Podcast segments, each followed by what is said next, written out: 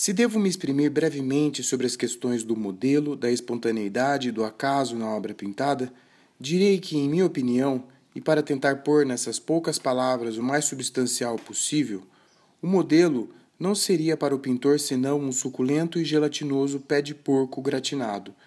no qual, como todos sabem, a carne mole e superfina apenas envolve com seus delírios de doçura primitiva o verdadeiro e autêntico osso descarnado da objetividade. Mas o melhor gratinado e o mais saboroso de todos os pés de porco, que por menos que se recorra à memória,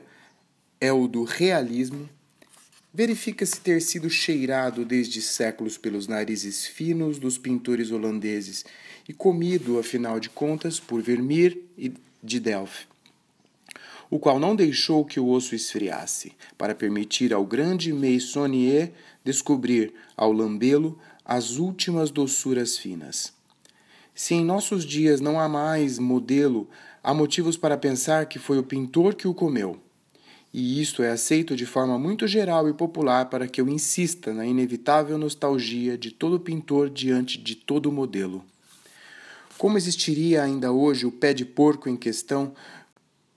quando se sabe que os surrealistas, indo além do canibalismo da carne, passaram ao do osso, para acabarem por devorar os objetos e os seres objetos?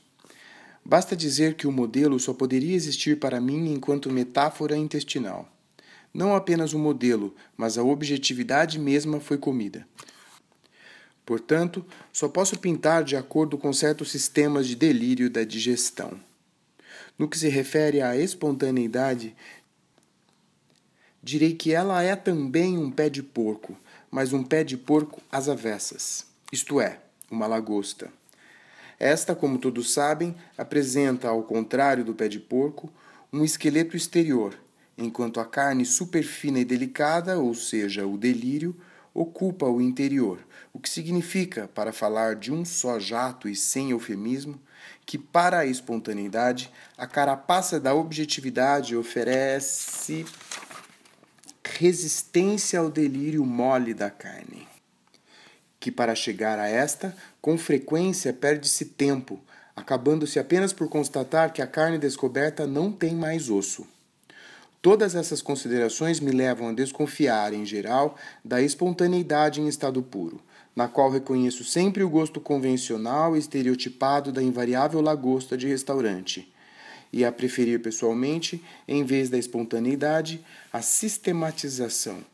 que, a exemplo do delírio paranoico, pode se produzir e de fato se produz espontaneamente, a espontaneidade em questão tendo cessado de pretender a objetividade inencontrável, tanto mais que esta foi previamente destruída, como vimos em relação à lagosta,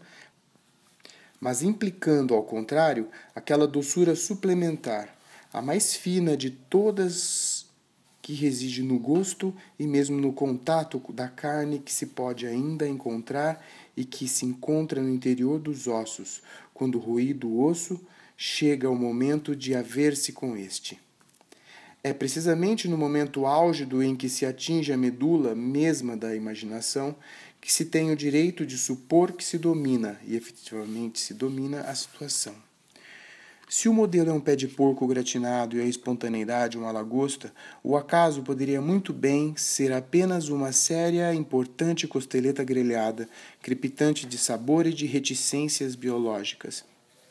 Digo isso porque o acaso afigura e constitui exatamente o ponto médio de doçura entre o modelo e a espontaneidade.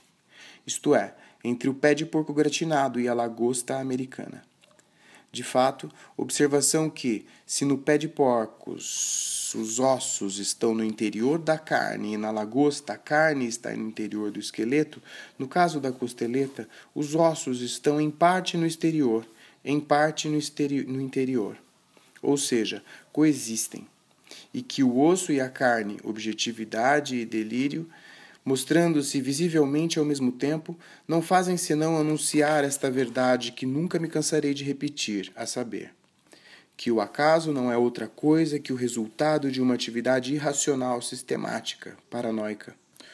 O que, para voltar às nossas obsessões comestíveis e a nosso vocabulário tomado da nutrição, pode ser resumido na ideia de que o acaso, tal como intervém no fenômeno artístico, é apenas expressão do conflito terrivelmente excitante para a fome que resulta de nosso pôr em presença simultânea o osso e a carne, a objetividade e o delírio, para repetir mais uma vez.